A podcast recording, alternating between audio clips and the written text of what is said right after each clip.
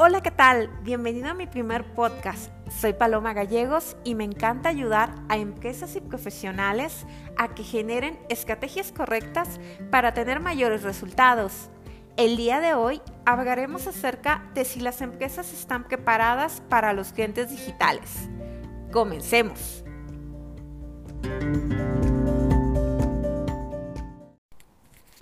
La tecnología en los últimos años ha avanzado de una manera muy rápida. Los consumidores hoy en día están más conectados a Internet. Este año, ante la contingencia por el COVID-19, muchas empresas dieron saltos cuánticos para tener consumidores digitales y poder sobrevivir, pero otras siguen dudando si pueden estar a la altura de las necesidades que existen hoy en día. Desde hace semanas estamos unidos a nuestro teléfono y es muy común poder hablar con nuestros jefes a través de aplicaciones como el GoToWebinar, el Zoom o poder tener reuniones virtuales con nuestros clientes. O por ejemplo, en el caso personal, es ya común poder levantar un pedido para cenar o poder pedir el supermercado a través de una app. Con este nuevo tipo de consumidor digital, las pequeñas empresas o pymes enfrentan el reto de poder estar a la vanguardia tecnológica y poder tener presencia en los medios digitales. Te comparto tres recomendaciones para que tu negocio fluya de manera exitosa. La primera recomendación que te voy a hacer es actualiza tu página web. Cuenta con un sitio que sea fácil de navegar, que se entienda realmente lo que estás ofreciendo y sobre todo que puedas dar la información completa de lo que vendes y todo lo que estás ofreciendo a las personas. Esta semana tuve la oportunidad de poder hacer una compra en lo que es un sitio de belleza.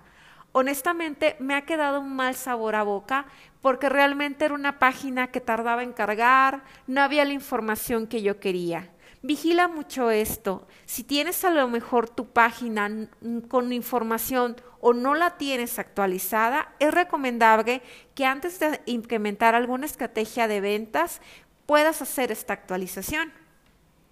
La segunda es presencia en redes sociales. De acuerdo a tu tipo de cliente, determina en qué redes sociales vas a estar presente, pero sobre todo ten una correcta comunicación y mantén informado a tu cliente de cada una de las cosas que estás realizando. Es demasiado diferente o es demasiado desagradable pensar de que de repente tienes una página en Facebook y no tienes ningún contenido. Llegan algún cliente buscando la información, saber si tienes disponible la venta en línea y llega a ser muy frustrante que solamente esté tu página y, y parezca abandonada. Vigila esto.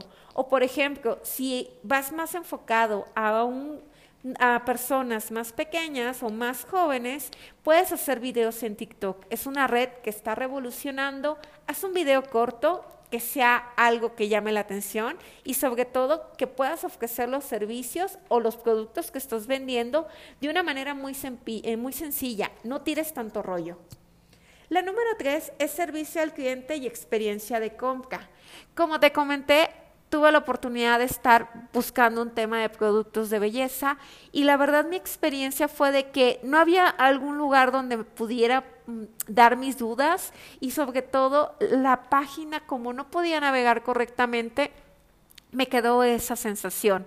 Es importante que siempre preguntes a la gente sobre cómo opina sobre tus productos, si es algo que les agrada y sobre todo también la experiencia que están teniendo actualmente cuando estás vendiendo en línea. Es muy importante porque te podrá ayudar a hacer los ajustes que necesites.